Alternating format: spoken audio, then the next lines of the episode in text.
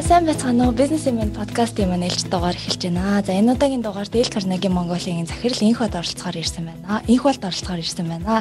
За өнөөдөр бид борлуулалтын хэрхэн үр дүнтэй их вэ? Ер нь борлуулалтын үр дүнтэй тактикуудын талаар ярилцсан. За энэ хүү подкаст маань эх 7 хоногийн мегмар гарагт зохион байгуулагдах хэрэглэгчдийн сонирхлыг татах замаар борлуулалтаа өсгөх аргууд гэсэн вебинарыг өгтөн хийж байна. За тэгэхээр эхлээд та өөрийгөө танилцуулбал зүгээр ах манай сонсогчдод та шинэ хүн. Тэгэхээр За хүмүүс ер нь сонссон зарим мэдэх бах Dale Carnegie Training Mongolia гэж ийм олон улсын сургалтын компани байдаг мэрэгсэн. За Монголд үйл ажиллагаа явуулаад одоо 8 дахь жилдээ сургалт тий тренингийн үйл ажиллагаа явуулж байна. За энэ тренингийн захирал инх болд гэж юм хүн байна. Тэгээ та бүхэнд энэ өдрийн мэнд хүргэе. За за айгуу товчхон танилцууллаа. Дэл Карнеги ер нь ямар хуу сургалтууд ямар үйлчлэгээ үзүүлдэг вэ? Энэ хугацаанд бас хэр их хүмүүс сургалт орсон бэ? Ямар үр дүн гарсан вэ гэдгээс товчхон яриул. За, Дэл Карнеги бол дэлхийн хамгийн анхны тренингийн компани. Аа. 1912 онд Нью-Йоркт үүсгэн байгуулагдсан байдаг. За тэгээд өдийг бол одоо нэг 194 оронд салбартай байна уу? Яг франчайз салбартай. Тэгээд үйл ажиллагаа явуулж Монгол бол бид нэр 13 онд 2013 онд анх эрхээ аваад бэлтгэл ажил, багш бэлтгэх, хөтөлбөрөөр орчуулах бэлтгэл ажиллаа жил орчим хангаад 2014 оны 1 сард хамгийн анхны сургалтаа хэлж исэн. За энэ хугацаанд бид нэр давхарсан тоогоор 800 орчим компаниудтай хамтарч ажилласан. Тэрний ер нь бол 80% нь Монголын намаа томоохон аж ахуйн нэгжүүд нөгөө 100 150 багтдаг олон ажилтнтай ийм байгууллагууд ер нь хамтарч ажилласан байдаг. За нөгөө талдаа бол ойлгох гадна олон нийтийн сургууль гэж байдаг. Бид нар өөрсдөө зарлаа манаа дээр тал талаас те хүмүүс ир суудаг, суралцдаг ийм хүмүүс байдаг. Тэгээ байгууллага болон энэ хуурай сонирхож ирж сургалтын суусан хүмүүсийн тоо давхарсан доогоор одоо бид нар бас нэг 30 орчим мянга төгчийн доо гэж тоолоод байгаа. Давхарсан доогоор. За үрдүн гэд санах ийм олон суугаад идэг те үрдүн яаж гарсан юм бэ гэж. Тэгэхээр Dell Carnegie Training бол soft skill-ийн ийм тренингийн компани. Тэгэхээр одоо хаасайг бол хандлага аягүй чухал болчихжээ. Хандлага гэдэг ямиг ажилд аваад тэгээд ур чадварыг нь хүмүүст нь за сургах нь чухлаа гэдэг одоо дээр дорггүй бол одоо танайхаар орсон хүн болгон л баг энэ сандлааг хэлж байгаа бах. Тэгэхээр soft skill буюу яг сүүлийн бид нар дотоод ур чадвар гэж орчуулад байгаа. Энийг системдээ олгодог өгөх гэдэг бол өөрөө их нарийн ажил. Тэгэхээр Дэл Карнеги бол 100 100 гаруй жилийн юм сургалтын өөр гэсэн арга зүйтэй. Тэгэхээр арга зүйгээрээ хүмүүст яг тэр ур чадварыг чаддаг хэрэгэлдэг амьдралд нь тулгарч байгаа асуудлыг шийдвэрлэдэг, зорилготой хүрэхэд тулгарч байгаа бэрхшээлүүдийг даван гаргахад нь энэ ур чадвар бодиттой хэрэгжиж тусалдаг ийм чадвар суулгадаг гэсэн үг. Тэгээ зүгээр нэг лекц уншаад бол дуусдаг гэж юусэн биш. Манай сургуулийн зоосон төгсөгчд мэднэ. Сургуульд нь онлайн автомаш тавчхаа үзлээ тэгээ шууд хэрэгжүүлчих эхэлдэг. гэдэг ийм зүйл байна. Тэгээ хүмүүст гэвэл маш олон үр дүн гарсан чинь байгууллагад гэх юм бол сургалтын хөрөнгө оруулалтын өргөж гэдэг юм тооцдог. Удирдлагууд хүний нөөцөөс за та нар сургууль зохион байгуулаа хүмүүсээ хөгжүүлээ гэдэг шаардлага тавьдаг. Тэгээ сургуультанд бүтэн жил сургалт хийгээл жилийн ямар үр дүн гарсан ингэ нэхэд байдаг. Тэгэл Dell Carnegie мэрэгжлийн компанийн хувьд бол энийг тооцдог юм хөрөнгө зарчлаа л та. Аа. Бидний хувьд бол мэдээж хэрэглэгчдийнхээ мэдээлэлтэй юмыг бол нууцлна. хамгийн өндөр нь бол 50 сая төгрөгийн сургалтын сургалтанд хөрөнгө оруулж манад төлсөн байгууллага 8 дахин өсгөж шууд өргөгөөж шууд бус өргөгөөж бас байгаа тий. Шууд өргөгөөж орлого нэмэгдэх, зардал хэмнэх хугацаа хэмнэгч гэдэг юм уу те. Ийм байдлаар 8 дахин өсөж исэн ийм кейс бол байдаг. За өмнө түрүүн хоёлаа бас ярилцж ийсэн багш нар бол чиглэл чиглэлээрээ мэрэгшээд явдаг. А та бол энэ олон жилийн турш ер нь барыг бүх чиглэлээр тодорхой сертификатыг аваад мэрэгшээд явцсан гэсэн. Тэгээд ягаад борлуулалт гэдэг сэдвээр ярьж ийнэ гэхэлэр та бас одоо борлуулалтаар орж байгаа баг бүх жилийнхэн 80% ордог гэсэн шүү дээ тий. Тэгэхээр бас одоо хүмүүс гайхаж магадгүй ягаад захирал хүн нь ингээд хичээл заагаад авъя гэж бодож байгаа. За тэгэхээр яг борлуулалт гэдэг сэдв рүүгээ оръё. Одоо борлуулалтаар энэ олон жил ингээд хичээл зааж байхад ер нь чиг хандлага хэрхэн өөрчлөгдөж чинь вэ? Одоо борлуулалт маркетинг хоёрыг тусдаа авч үздэгсэн бол одоо ингээд нэгдэх хандлага руугаа орж ийн. Ер нь бол мэрэгчлэнүүд сүүлийн үед а яг юг зөвлөж ийн вэ? Юг хамгийн чухал гэж харж ийн вэ? Яг нөгөө мэрэгчлэтнүүд буюу Монголын нөхцөл яг юуг зөвлөд байгаа гэдгийг нь бол бид тэр хүмүүсийг төлөөлж иж мэдэхгүй. Дэл Карнегийн зүгээс нөгөө талдаа Монголд яг үйл ажиллагаа явуулаад ингээ хийж байгаа зүгээс ингээ харах юм бол борлуулалтыг өсгөх боломжууд бол маш их байдаг.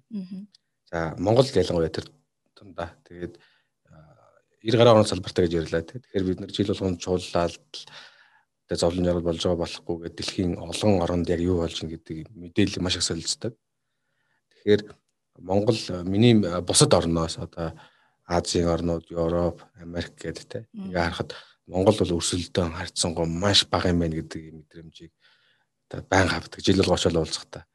Өөр оронд бол өрсөлдөөн маш ширүүн байдаг. Хүн амын тооноос хамаарж जैन те. Тэгээ бизнес эрх боломж стартап гэдэг юм энэ зүйлээс хамаарат Монгол бол бизнесийн хувьд бол диважи юм болов гэж. Зүгээр миний үнцэг те энэ хүн бол санал нэг баг. Зүгээр тийм мэдрэмжтэй байдаг хүн. За нөгөө талдаа байгууллага болгон борлуулалтаа өсгөх юм жил болгон бизнес төлөвлөгөө шинжилээд өссөн дивжи гэдэг ийм зорилго байдаг. Энэ бол яг харахгүй зөв юм зүйл. Органик өсөлт гэдэг юм заавал байх хэрэгтэй. Тэгэхээр зөвхөн хүн дээр аваад үзэхэд ч гэсэн Монголд бол эхний компаниудаа 30 жилийн босгод авж байна те яг тухайд 90 оноос анх бий болж эхэлсэн компаниуд. Тэгэхээр хүний хувьд бол хүн чинь байнга өсөн дивжиж бие механизм өндөр болж идэг, ухаан санаанд тэлж идэг те. Тэгээд амьдрах тусмаа бид нар чинь уучлууч хөрөөд санхүүгөөд илүү доктортой болж идэг, өөр ингэсэн орон сууц, байр юу гэдгийг те ингээ хөрөнгөтэй болж эхэлж идэг. Яг адилхан байгууллага шигсэн тэгж өсөж хөгжиж явах Тийм хөгжил явахгүй бол зогсох буюу энэ нэг л асуудал байна л гэсэн үг тийм. Тэгэхээр урт хугацаанд доктортай ус хөгжихийн тулд бол борлуулалт гэдэг юм уу өсөлтийг хэмжиж хийдэг юм хэмжигдэхүүн. Тэгэхээр энэ бол заашгүй өсөх хэрэгтэй. А гэхдээ энэ хэр зохистой зүв бэ гэдэг. Тэгвэл бодож ирсэн аа за өнгөрсөн жил ингээ утсан чи 30 29 27 8% борлуулалт өссөн юм. За тэгвэл энэ жил хилдүүлээ 30 болгоно 35 болгоно гэдэг юм мэдрэмжээр хийж гин үү? Эсвэл нөгөө эдийн засгийн нөхцөлөл инфляц тэгээд гадаад орчин дотоод нөхцөлөөс хамаарат яг шинжлэх ухааны судалгаан дээр суйрлуулж энийг өсөж зорилгоо тавьж гинэ гэдэг ийм зүйл их чухал. За хоёрдугаарт бол борлуулалт тарьсан захирлууд борлуулагч нар байгууллага удирдлагуудтай жилийн эхэнд магадгүй эсвэл жилийн төгсгөлд те шинэ жилээ хийгээд л шагнал магнал авч явах үед дараагийн нэг ишнээс тохирдог те. Жил тийм борлуулалт хийе. Энэ дээрээ бас өөрсдийнхөө үзэл бодлыг хамгаалж чаддаг байх хэрэгтэй шүү.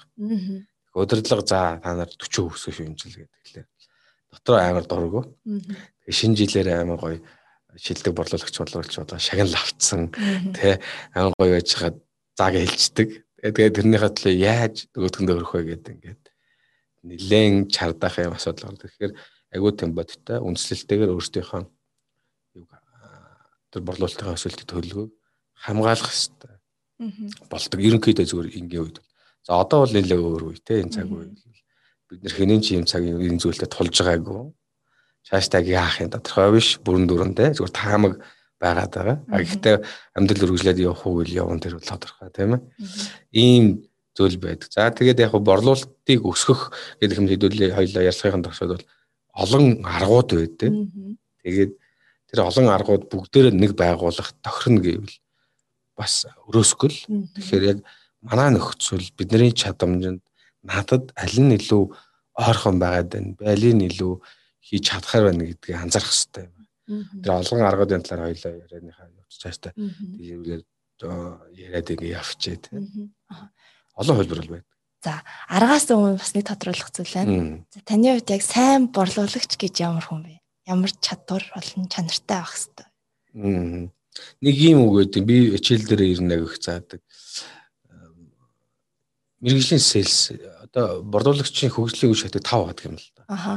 Тэгэхээр яг мэргэжлийн про гэдэг юм болголдог тий. Энэ хүн бол байгууллагт ороод бүтээгдэхүүнөө зарж чадахгүй юм байна. Бүтээгдэхүүн үйлчлэгээ хэрэглэгчтэйгээ уулзаад.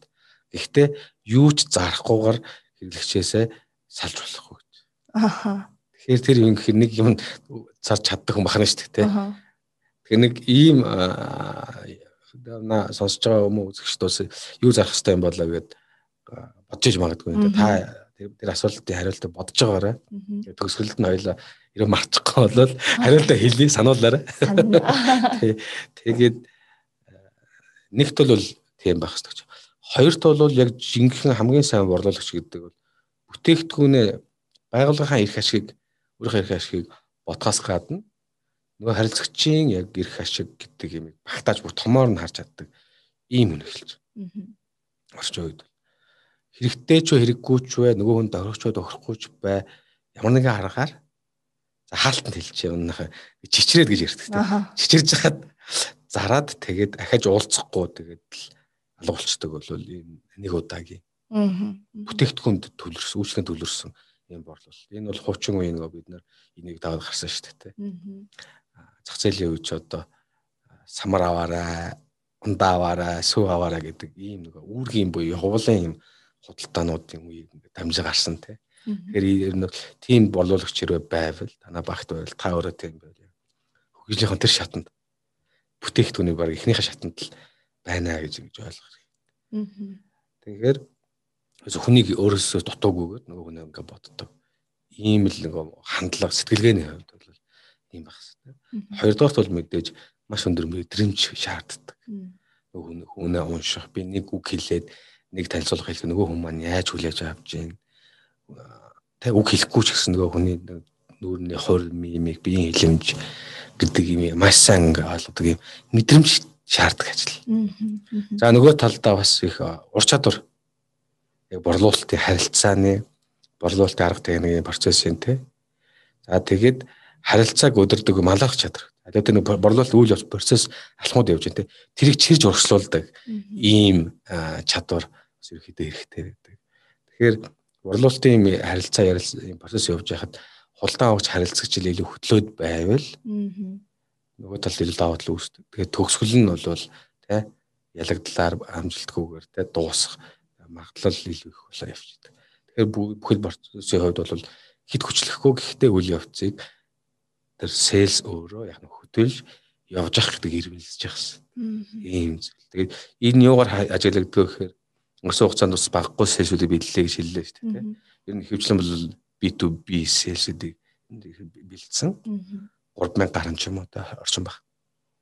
Тэгээ харж хахад манайхан хамгийн сүүлийн шат шийдвэр гаргах шатан дээр маш их алддаг. Зөндөө их ажил хийжтэй нөгөө надлын алхмууд ингэ яваад байгаа. Тэгээд хамгийн сүүлд нүуний санал бүх юм авчаад за эргээ холбоод яри яри гэж болгочихдаг. Аа. Тэгээд нөгөө сэлсүүд маань дахиад холбогдох хэрэгтэй юм болов яах ёстой юм бол гэд ингээд хаахгүй маш олон дийлүүд ингээд байж байгаа. Тэгэхээр мэрэгжлийн сээс бол үгүй гэдэг чамаагүй тэр эцсийн нөгөө хариултыг сонсч чаддаг. Тэгэхээр нөгөө дуусгаагүй хаагаагүй хүлээлт байгаад байгаа. Яг нь мэдгэдэг маш олон юм дийлбэр борлуулалтын хэлслүүд байж ах нь өөр хувинд ч тэр ажлын зохион байгуулалтын тэр гээд маш сөргөр нөлөөлт. Тэгэхээр айх шаардлага байхгүй. Хариг нь авч явах хэрэгтэй. Үгүй гэдэг нас их айрс айж бол. Энэ бол маш илбэг Монгол дээрээсөө хараад байхад шийдвэр гаргах чадвар тусагддаг юм зүйл. Тэгээ манай нөгөө өмд хөршийн айхтар том нөгөө сайт гэдэг чинь Alibaba. Тэрний үндэслэгч хүн байдаг тий. Тэр хүн юу гэж хэлсэн бэ гэхээр sales бол маш эр зориг шаардсан ажиллаа. Та өглөө гараад 10 харилцагчтай уулзаад арууланд нь зарна гэсэн сэтгэл зүйн бэлтгэлтэй байх хэрэгтэй. Тийм өөдрөг тэмүүлэлтэй өглөө ажиллаж гарах хэрэгтэй. Гэрээсээ ч юм. Тэнгүүтээ бас бүгдэнд нь арууланд нь зарж чадахгүй те хөөгдөд гарна гэсэн яах нь сэтгэлийн сэтгэлийн хаттай байх хэрэгтэй. Тэгэхээр их сони ажил байгаа тах юм те. Ийм зүйл. Тэгээд товчхон бөгөөд нилээд дэлгэрэнгүй л ярьчлаа те. Мэргэжлийн сэлс гэвэл олон янзаар тодорхойлж олно л да зүгээр. Онлайн бөгөөд өөрийнхөө мэдрэмж туршлага дээр нийлүүлээ ерөөд нь ингээд хэлэхэд ийм байдлаар хариулах байна. Тэгэхээр мэдээж одоо хүмүүсийн сонирхлыг татах хэрэгтэй болж таарж штэ тийм. Тэгэхээр хэрэглэгчдийн одоо сонирхлыг татахын тулд сэтгэл зүйдэнд тэгж нөлөөлөхийн тулд ямар хөө тактикуд байдаг вэ? Яг нарийн арга илүү би суурь ойлголттой ярих гэж бодож байна. Ус байна те энэ ус. Тэгээд энэ усыг бол хуучин бол өмнө яадаг гэсэн энэ усыг хэн сайн тайлбарласан нь сонирхол татдаг гэж ойлгодог гэсэн. Магадгүй тэмч байсан баг. За энэ усын найрлага найрлага энэ усны үйлдвэрлэх процесс те. Тэгээд энэ усын сав баглаа бодол бүглөө зүглөө тэгэл ингээ боддог ус. Одоо бол энэ өөрөө эсрэгээр бүтээгдэхүүнээ л яриад магтаал байвал ер нь таны хувьд яах вэ? Одоо хавар 100 болж байна те. 100-ны магадгүй эмгтээчүүд гоё хотод хувц авах гэж ингээ бодвол илгээр ороо хийсээ явж. Тэгсэн чинь нэг хотлогч нар нь бүтээгдэхүүн адил магтаад л хаста брэнд те айгүй ямтхан өстө бараг л алдахгүй те. Завар магрын л янз бүр бараг дуусж байгаа энэ төр гэдэл амар л магтаал яриад байвал ер нь таны хувьд яах вэ? Тэр шиж эхлэх ба. Аа яг ихэнхдээ 10-аас 1 2 жим магадгүй авч магад. Ихэнхдээ яадаг вэ гэхээр жоохон жир хийж эхэлдэг. Аа яа. Энэ хөрч нааг нэг л янзлчих гээд байна. Би нэг янзлуулах гээд мөнгөөс эксрүүлчих гээд байна да гэдэг. За авч эхэл. Аа. Тэгэхээр одоо хороолж байдаг юм уу? Одоо Улаанбаатар их дэлгүүр. За тэгээд Дүнжин гарав гэдэг ингээд сонголтууд зөндөөд байгаа тийм NT shop гэдэг олон улсын удалдааны төв энэ гэдэг ингээд сонголтод орох газрууд байж. Тэгэхээр нийтлэг зүйлөрөөс л бүтээгдэхүүнээ ярьдаг. Энэ бол хизээж хүний сонирхлыг татах биш өөрөөсөө дүлэх нь. Тэгээд тэгээд бизнес эрхэлж байгаа манай хүмүүс бас бодох хэрэгтэй. Танаас сэлс яаж ийн гэдэг те. Танаас сэлс чинь бүтээгдэхүүнэл магтаад байвал таны бизнесийг те урууд уруудулан дараадахад онцгой аяагаа байгуулж гэж бодож ойлгох хэрэгтэй. Тэгэхээр сонирхлыг татна гэдэг нэг юм зүйл гэдэг. Өнгөрсөн онд э, манайх нэг шинэ байранд орвоо. Тэгээд манай ихнэр ер нь яг шинэ байранд орж байгаа ч хүмүүс бүх юмаа л нэг шинжилжээ барьчээ гэдэг ингээд. Тэгээд би нэг угаалгын машин дээр нэлээд удацсан байсан. Нэг яах юм бэ байж зүгээр юм чинь. Манай ихнэр тэгээд тэгээд гэжсэн. Тэгээ явцын дунд гэж яана шинэ байранд ороод гоё юм чинь улаан машин яаж хүртэл солилцмаар байна гэд. Тэгээ мэдээд ирсэн чинь яхаа санхүү бүх шинэ байранд орж байгаа бүх юмаа солиж байгаа амар биш залуу хүмүүсээ. Гэтэ яхаа солихоор болсон. Тэгсэн чинь манай хүнд гэж манай нэг найз, хоёр ч найз нэг газраас электрон бараа авсан юм байна. Хоёул тийш очиж тэнд айгу мундаг юм зөвлөгөө өгдөг хүн байдаг гэнэ. Тэгээд нэг электрон барааны дэлгүүдэд дахиад очлоо. Тэгсэн чинь ингээ зааж өгсөн хүн ч байж байна. Ингээ харсан чинь манай сургуулийн сууж исэн шав. Аха. Сэлс өмнө нь нэг тийм уул уурхайн тоног төхөөрөмж зардаг компанид байж байгаа 16 онд ч юм сургууль цус. Аха. Тэгсэн чинь нөгөө нөхөр гэж нэг таньдаг царай нэр нь байдгүй. Аха. Тэгээд нав таньж сайн байна гэж. Аха. Чи чинь юунд байсан бэ? Тэр компанид байсан биз дээ. Энд явж байгаас. Өө би энд ирээд 3 жил болж байна. Гэт. Тэгээд тэнцэнэ сонсоод исэн, жаргаа сонсоод исэн чинь эсвэл нөгөө борлуулалт гэстэй гашраадаг хамгийн сайн борлуулагч юм гинэ. Аха. Тэгээд нөгөө бусад сэлсүүд вэлсүүдээс 3 4 дахин илүү борлуулалт гэдэг. Аа. Орлого нь. Залхамж загас тэр тэгээд байгаа тех өндөр байд. Тэгээд за нөхөр чи ер нь цугалтаас хойш юу суусан санаж байна гэдэг би нэр явах гэсэн чинь. Яг нэг олон юм бол санахгүй байх шүү. Гэхдээ нэг хэдийн юм аягүй хэрэгжүүлдэг. За надад хэрэгжүүлээд гэсэн чинь энийгээд тэгээ манай их нэртэй яриад ингээд явсан. Тэгээд тэр залуу яасан бэ гэхээр юу маш их асуудаг. Аа. Бүтээгдэхүүнээ ярихаас илүү. Оо за танах шинэ байранд орж байгаа юм те. За угаалгын машин хаана байрлуулах юм галтгоондоо юм уу хэдэн угаалгын өрөөтэй хэдэн амбалтай 7 хоног хэд удаа хуцуугаадгийг за ямар байх хэвтэй юм те. Хэдий хилэлдэг гэд маш их мэдээлэл аван за тэгээ танаа одоо арын цөрөө өрөө бэлтан өрөө ямар өнгөтэй те. Юу н хэр хоолын тэр бохрын шугамч гэдэг юм уу? Залгуурны ойрхон хажуудаа юу ямар үтэй за галтгоондоо манайх байрлуулж ирсэн нэг бол галтгоонд тарихыг хийлгсэн зурх нь байна уу? Өнгө нь ямар хэмжээний яасан гэсэн гэд. Нэлээ асууж байна. Яг тэг заадах байхгүй манайд. Асуу гэж. Тэгээд асуугаад тэгэл асуугаад ирэнгүүт яадаг вэ гэхээр асууж асууж хагаад сүлд нэг бүтээгдэхүүн миний бодлоо танад энэ л охрох юм шиг байна гэд ирэх үед нэг бүтээгдэхүүн санал болгох үед тэрүүд хэрэглэгч нар тэрийг нь хүлээн шуурхал авах мал хэд дахь өндөр байдаг. Ягаад гэхээр миний нөхцөлийг ойлгож чинь намайг сонсож чинь би бүх юм хилчлээ гэд хүн чинь нөгөө эргэтэй ч эмгтэй ч бай хүн чинь дотор байгаа нэг зүйтэй хин нэгэнд хуваалцаад ярьчихаа сэтгэлний онгоцдог шүү дээ. Яг тэр шиг нэг юм авъя гэдэг чинь нэг жижигхэн юм зовнил яваад сэтгэл зүйд. Тэгээд ирэхлээр тэрийг яриад ингээд ирэхлээр жоон тайвширдаг. Энийний дараа нөгөө сэлсийн санд болсон юм тэр сэлсд итгэж эхэлдэг. Өөрөө тайвширч сэтгэл зүйд. Тэгээ итгэн. Тэгээ санал болгосон зүйлийг нь худалдан авах магадлал маш өндөр. энэ тохиолдолд заавал хямдрал, заавал ишин гэдэг нь янз юм байдаг. Ерөнхийдөө шууд авъя. Аа. Гэдэг ийм сэтгэл зүй 9-с 8-д нь ерөнхийдөө бий болдог шүү. Аа. Тэгээд э, тэр залуу мундаг сайн сэс болцсон. Тэгээд хүмүүс хүртэл би энэ санал өгчтэй. Тэнд амар сайн мундаг юм хүнийг ойлгодог те үсгээ сайтай юм тэр залуус лав гэж. Хулдаан авсан хүмүүсэнд recommend хийгээд эсвэл refer гэж ярьдаг. Тэр зүйлийг хийгээд хүмүүс санал болгодог. Тэгэхээр тэр манай төгсөгчүүд сайн. Аа одоо sales гэж ингэж ойлгож болно л доо. Багштай эргүүлээ зарцсан байна гэдэг чинь л харагдаж байна тий. Тэглэг байх. Тэгээд яг багштай гэснээс илүү энэ тэнд ингээд очихоор маань төгсөгчд ингээд байж. Багш хараад ирж ингээд хичээгээд нөгөө ярьсан зүйлүүд ингээд ээжүүлнэ л дээ. Тэгээд тэрийг хараад нэг талтаа ингээд сэтгэл хөдлөөд ярьлаад нөгөө уран мөгийг ингээд энэ харах хотлоо болт их нэ. Төгсөгчдөөс нэг тийм он шаардлагагүй юм шиг мөртлөөс юм да. Тэр ч өөр бас их гоё.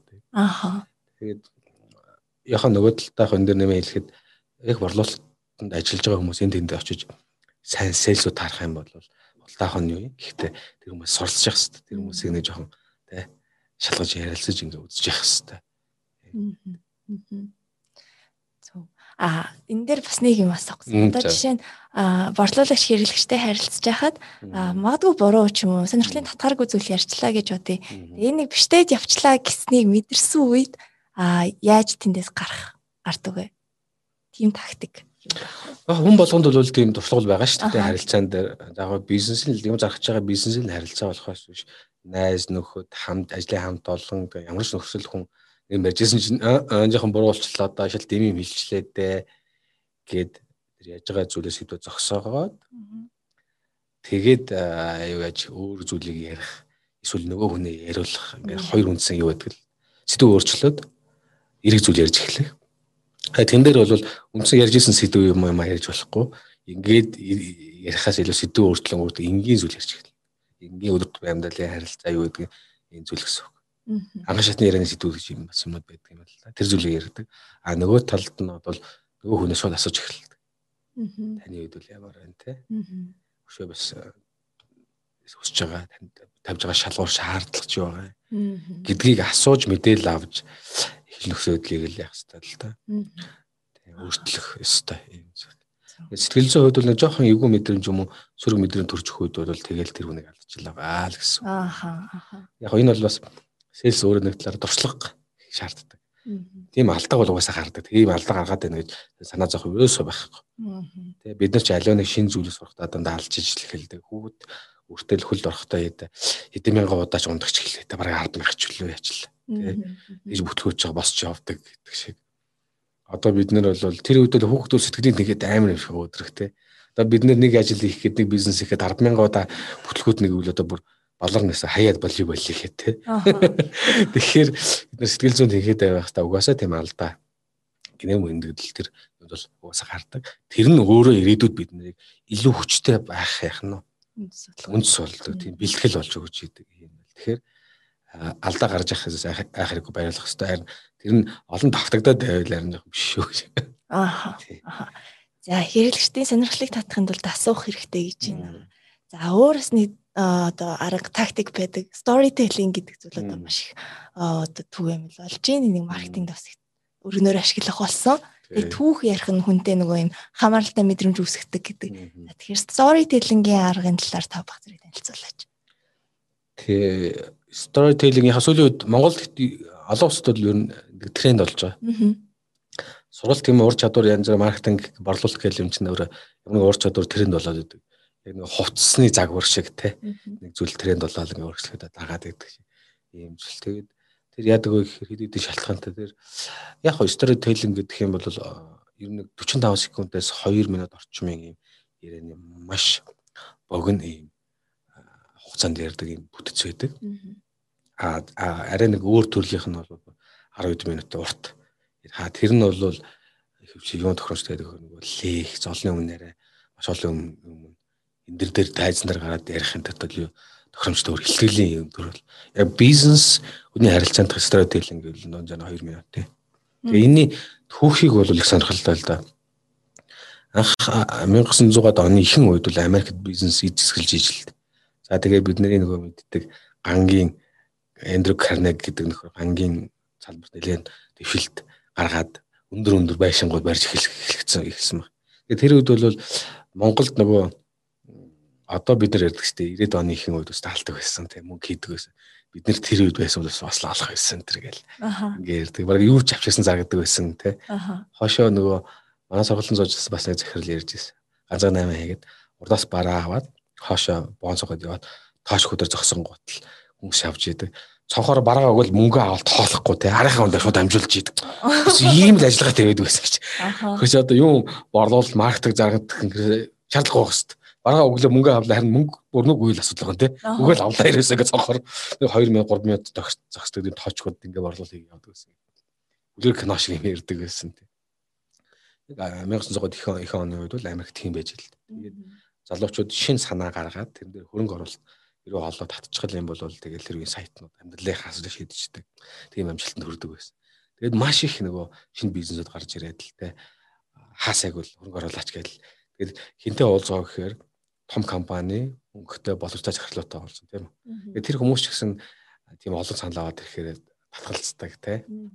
Олддоггүй. За тэгээд бизнес эхэлж байгаа одоо залуучууд тэр хүмүүсийг яаж олох вэ гэдэг юм, яаж уулзах вэ гэдэг тийм арга суугчлээд нэ те.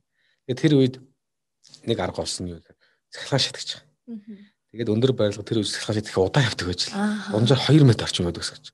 Тэгээд хамгийн өндөр байрлал хамгийн дээр юу хийх гэхээр нөгөө бидний хүсэж байгаа бидний бизнес хөрөнгө оруулах боломжтой боос усуд гэж байж тарнаад та. Тэгээд тэр нэг хааш хаашгаа нэг тэр үед тэгээд 2 2 м байдаг ч юм уу тэгээд тэр нэг 5 хүн ороо суучдаг. Хаашаа хөдлөх юм байхгүй. Тэгээд ярина. Чихэг бөгөөхгүй бол тэр хүн сонсч таа. Тэгээ энэ маань ингээд явсараа хэлбэрцээр хагаад тэрөөсөө story telling гэх тэр үеийн зорилго бол дараагийн удаа уулзалт хавах юм байна. Бүгдийг танилцуулаад бүх юм яриад бүх юм дуусна гэж ерөөс болохгүй юм байна гэдэг. Зорилго нь ерөөсөө уулзалт авах, уулзсан цаг товлох. Өхөө сонирхолтой юм дараа уулзаач манай тустай уулзаа гэдэл хараа авах тэр хүний зорилго биелэх нь шүү дээ. Ингээд тэр хугацаанд левтнес бух хугацаанд багтаж юм аа оновчтой ойлгомжтой хүний сонирхол татгаж ярих болсон байна. За ингээд энэ энэ үйл ажиллагаанд бол манай үндэслэгч дээлх нэг онцгой гавь багсан өөрөг хүсдэгсэн. Стратегийн хөгжил бас. Тэгээ дотроо наривчлагын бус идэвхтэй бүтц байдаг ч гэсэн ерөөхдөө суур бүтсэн л их ижлэх юм зүйл байдаг. За тэгээд одоо бол яаж байгаа гэхээр 45 минут секунд буюу маш богино. А тэгээ 2 минутгийн ингээд арай дундч хугацаатай. Тэгэхээр 2 минут гэвэл өөрөөс бас богино хугацаа шүү дээ. Хоёлоо одоо ярилцлага эхлээд тэгэхдээ бараг дээ. Хараад байд өнгөрчихөж байгаа байхгүй. Тэгэхээр 2 минутанд хүний анхаарал татна гэдэг юм чинь нэлээд бэлтгэлтэй, цэгцтэй, сул үг мүгийг хасаа ицсэн, шүүсэн ингээ шахацсан, шүүсг болцсон те. Тийм илтгэл бэлтгэх хэрэгтэй болчих. Ийм зүйлгээ тодорхой бүтцтэй байх хэрэгтэй. Тэгэхээр яг цэгцтэй байхын тулд бүтц өөрөж чухал. Бүтц дараалал. Тэгээд зориг гэдэг юм илүү чухал. Тэгээ энэ бол аливаа нэг босон үйл явдал. Ингэн дээр үлгэр хийх. Тэгээд хүн төрлөختөн чи альж орны ямар шашин соёлтой байсан бай үлгэр дуртай гэдэг юм бол бид наашаа багасаа үлгэрээс сонсоод өссөн. Тэгээд бидний тэр унган зан чин том болсон хүмүүс бид нар байж л гэдэг. Аливаа нэг төв үйл явдал юм сонсохороо үнэхээр хүний анхаарал гоё татаж чаддаг.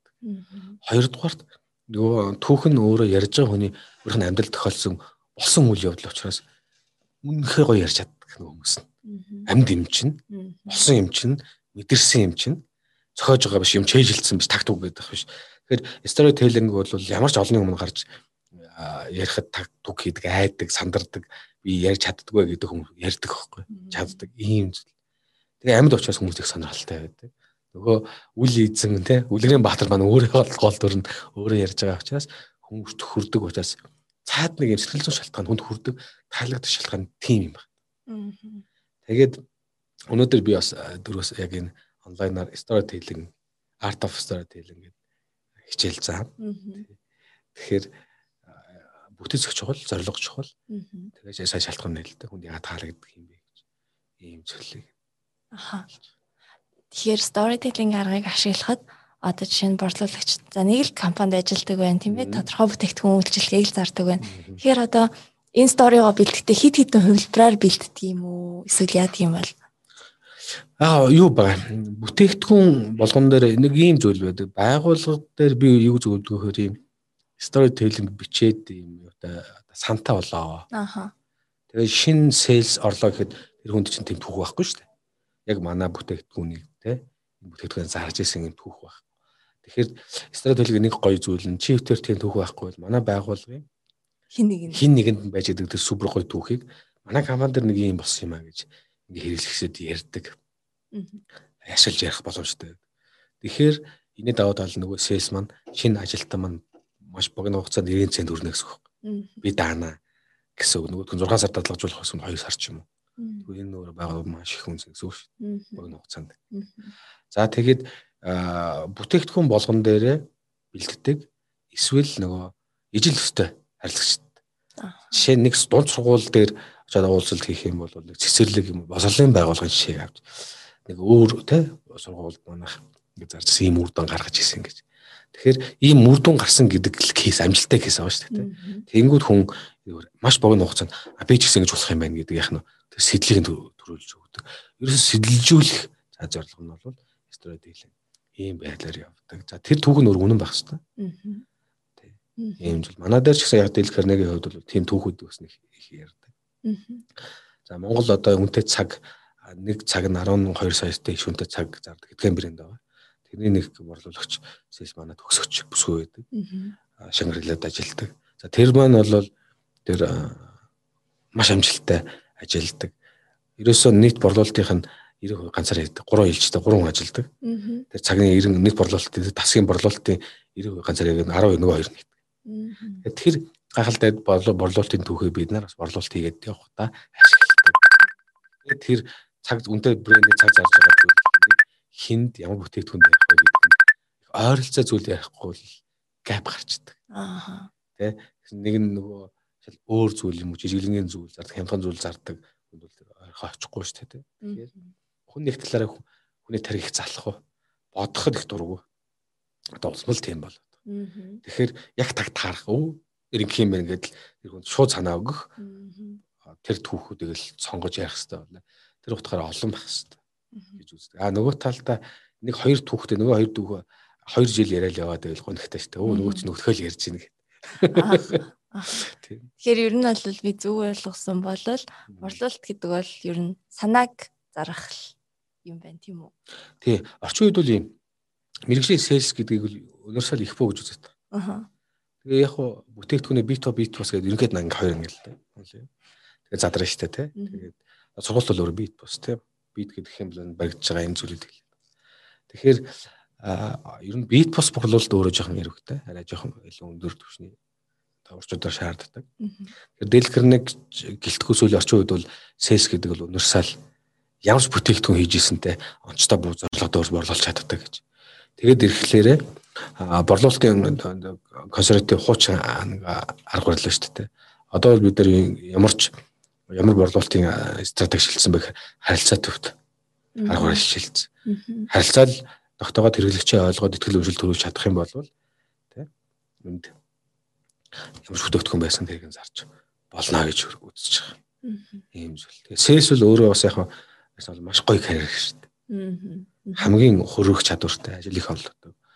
Тэгээд зөв менежменттэй орчин үеийн менежменттэй компанид бол сайн сайн борлуулалт их сайн хийх юм бол үсэх захирлаасаа өндөр цалин авдаг. Хамгийн өндөр цалин авах боломжтой ийм байгууллагын хамгийн одоо үндсэнтэй гэдэг юм уу те. Ийм позишн байрсаар. Олон улсад тэгэл энэ Future 500 ч гэдэг юм том компаниуд яадаг гэхээр талаас дэш хувь борлуулалтын процесс мэдэг борлуулалтаар тамдсан ийм менежерүүд CEO болдог. Борлуулалттай. Ийм зүйл байдаг. Жишээ нь гэхтэл одоо сүүлд манай бас нэг төгсөгч борлуулалт хэрэгцсэн захирлаа гэсэн сүгийн болоод захирал маань борлуулалтын захирал бисаар хаад сүүлд одоо сүгийн үс захирал жишээ нэг ч юм уу тийм. Ингээд ирэхлээр энэ бол ерөөсөө хөгжлийн гарцаагүй. Илүү үзэл олон улсыг авах юм бол тийм. Аа Аха. За тэгэхээр ер нь одоо олон улсад та storytelling бол тренд болж байгаа арга гэж юм. Өнөөс гадна ямар аргууд ер нь тренд болж байна? А ер нь би танд эхлэхэд асуусан тэрийг илүү нарийн болгоод асуух гээд байгаа. Хаашаа ер нь чиглээд байна вэ? Юунаас татгалзаад байна вэ? Борлуулалтын салбарт. Яха борлуулалтын тэр арга гаргах чадлага энэ гэдэг бол нэг юм зүйл байгаа. Евро их төлөвлөж ийн гэхэд нэг байнгын хэрэглэгч гэдэг юм руу төлөвлөж исэн төлөвлөж исэн одоо ч гэсэн яг тийм л байна. Тэрэн тээвэр байгаа. Нөгөө нэг юм судалгаа байдаг. Шинэ хэрэглэгчдэд маркетинг хийгээд тэ татаад араас нь хөлсөлдөө борлуулалт хийхэд хийх нь өмнөх буюу хууч худалдаа авагч тэ манаас худалдаа авал LED хийсэн хүмүүсээс 6 дахин илүү зардал цаг хугацаа хүч хөдөлмөр зардаг. Том нөөц. Тэр утгаараа. Тэгэхээр нөгөө байнгын хэрэглэгч гэдэг бол байгуул хажууд үнсэн. Энэ л илүү төлөвлөж байгаа. Тэгэхээр энэ яадаг вэ гэхээр нөгөө хүмүүс хаа ихчээгээд бүр нөгөө сэлстэй бүр айгуу тийм дотн мэддэг ийм харилцаатай болцсон байх нь илүү чухал. Тэгээ манай сургуулийн зоёс бас Mobicom-ын нэг тийм борлуулагч ихч байдаг. Олон жил ажилласан. Тэгээд маш олон тийм бүр гарын тэ ахан дус болцсон тийм юунууд байдаг. Хэрэглэгч нар. Тэгээд эрэхтэй нөхөр дээр за их чинь ахын адагш явах чинь тэгээд их чинь ямар зориггүй буу олж байгаа явдаг. Аха. Тэгээ яах вэ? Би уц авахсан чиний л яасан.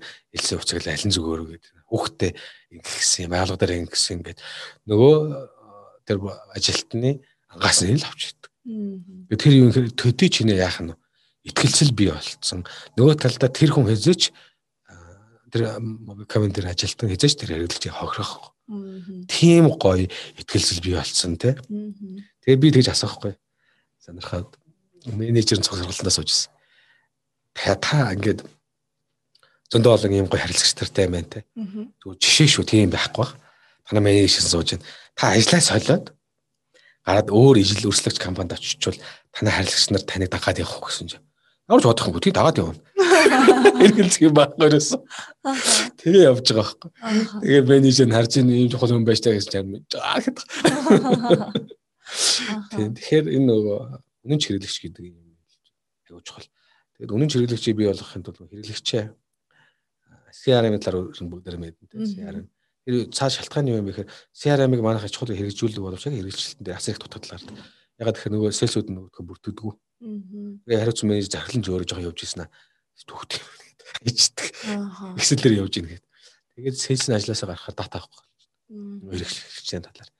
Тэгээд Мишель гээд манай төгсөгч байдаг гэж бодол дэлгэрнэ. Тэгвэл ямар сургалтын суусан, хизээ яасан, ямар сэтгэл байдаг тэр мэдээлэл юус байхгүй болчихдог. Тэгэхээр CRM гэдэг бол хүнээс хамаарсан тэр хүчин зүйлийг аль болох багасгаж идэг. Тэгээд хүн солигдлоо гэхэд Мишель Дэлгэрнагтай холбогдоход өө Самино Мишелээ тий та манай төгсөгч биш тий тэдэн сууж исэн юм байна. Та одоо ажиллаж байгаа газар нь хэвээрээ юу тий одоо хүүхдэн тэгэхээр 6 настайс одоо сургуультай орцсон байж тээ. Тэгээд 3 4 дугаар анги энэ төр гээд. Ингээ ярих гэдэг эн чинь өөр юм хэр цаанаа л нэг хүн яадаг юм хэр их сайхан мэдэн төрлөөд байдаг. Хинд ч ихсэн хаан ч гэсэн очингууд нэг үнлүүлэх, хөндлүүлэх ийм хэрэгсээ шаардлага байдаг. Жижигхэн хоолын газар гэсэн ороод таныг хөндлээд ингээ мэдчихвэл хүн айгу дуртай байдаг байхгүй. Би жишээл одоо энэ 120-д жижигхэн цайны газар айгу үйлчлэл дуртай. Ягаад вэ гэхээр дандаа үйлчлэл авахд намайг мэддэг таньдаг. Тэгээ оронгоо сайн минут та За яах ямар хаалх нөгөөд авах вэ энэ гэдэл те. Ягаад чим жижигхэн газар би 8000 төгрөг 8000 төгрөг төлөө хоол идэж байгаа. Тэгэхээр тэр үүсгээ байгаад байгаа учраас заримдаа хоолн дээр асуудал гарна. Тэр хүндэл үйлчлэл би тэрийг хүлцэх тэрийг уршаа өөршөөгөөд өнгөрөх тийм хүчтэй байгаад байгаа. Тэгэхээр тэрний цаана бол тийм сэрэл зүй хүнд хэн ч гэсэн байдаг учраас гоё үстэй ер нь бол тий. Чи ч гэсэн очиод нэг газар очиход тийм юу байж л тэрэндээ ингээд үйлчлэл байдаг. Хоёрдугаар үнэн хэрэглэгч өөрөө аваа зогсч зогсдөггүй. Өөр хүн давуулж ирээд. А чи битээ ол юм яриад. Эндээс л ав. Аха. Тэ. Тийм бол шинжээл ирээ шүү гэдэг ингээд. Биднээс өмнө манай маркетинг PR-ыг игээд нөгөө амбонсатор элчин сайд брендийн элчин төлөөлөгч гэдэг нэг ойлголт байдаг шүү дээ. Тийм зүйл. Дэл харнаг бол манай бизнес маш амжилттай байдаг нь бол тийм элчин төлөөлөгч манай брендийн төлөөлөгч ихтэй. Хамгийн оргил үед манай сарын борлуулалттай шүү дээ. 70%-ийг манай төгсөгчд олж ирж байсан. Аа. Тэгэхээр манай сэсэд баг хийх юмгүй байна. Аа. Хүн холбож өгөөл 70% нийт борлуулалтын хөлөөдөө. гэдэг. Тэгэхээр энийг хадгалах гэдэг аягүй чухал те. Ийм зүйл. Аха. Тэгэхээр байнгын хэрэглэгчдэр төвлөрнө гэж байна. Тэгэхээр мэдээж одоо кросс селлинг, апселлинг гэдэг ойлголтууд орж ирнэ. Тэгэхээр а энэ аргууд за эхлээд та танилцуулаад өгөөч. Ер нь яг юу юм бэ гэдэг хүмүүс ич магадгүй. Тий. Юун дээр манай тэр нэг юм байгаа. Бизнесийн хувьд нэр томьёо агих олон зөрүүтэй ойлголтууд байдаг. Бизнесийн орчинд хэдийнэ тогтцсон англи нэршил хэллэгүүдийг Монголд олон янзаар буулгах за өөр өөр ойлгоод ингэж яваад байдаг. Тэгээ онлын тодорхойлолтууд өөрсдөө шихэн өргөн их түүхтэй тодорхойлолт их байдаг. Дэлгэхээр нэг нэг давуу тал нь юм бэ гэхээр тэр онлын юм уу тэр нэр томьёоныг маш энгийн англиар тайлбарлагдсан.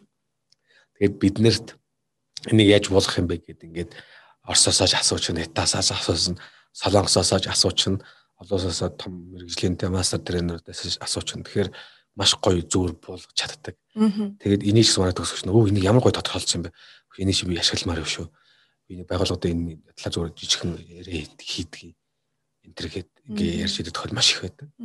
Тэгээд аа кросс апсейл гэдэг бол борлуулалтыг өсгөх нэг том боломж. Кросс ба апсейлийг энэ солонгос хэлсэн судалгаа. Хийсэн чинь манай дэлгэрэнийхэн хийсэн чинь 10 сэлсэн 8 нь асуухгүй нэг огт хийхгүй хэрэглэхгүй гэж. Энэ аргыг. Эсвэргээрээ энэ арга өөрөө 45% хүртэлх борлуулалтыг өсгөж боломжтой. Зөвхөн аргыг хэрэглэснээр. Байгаа шүү дээ.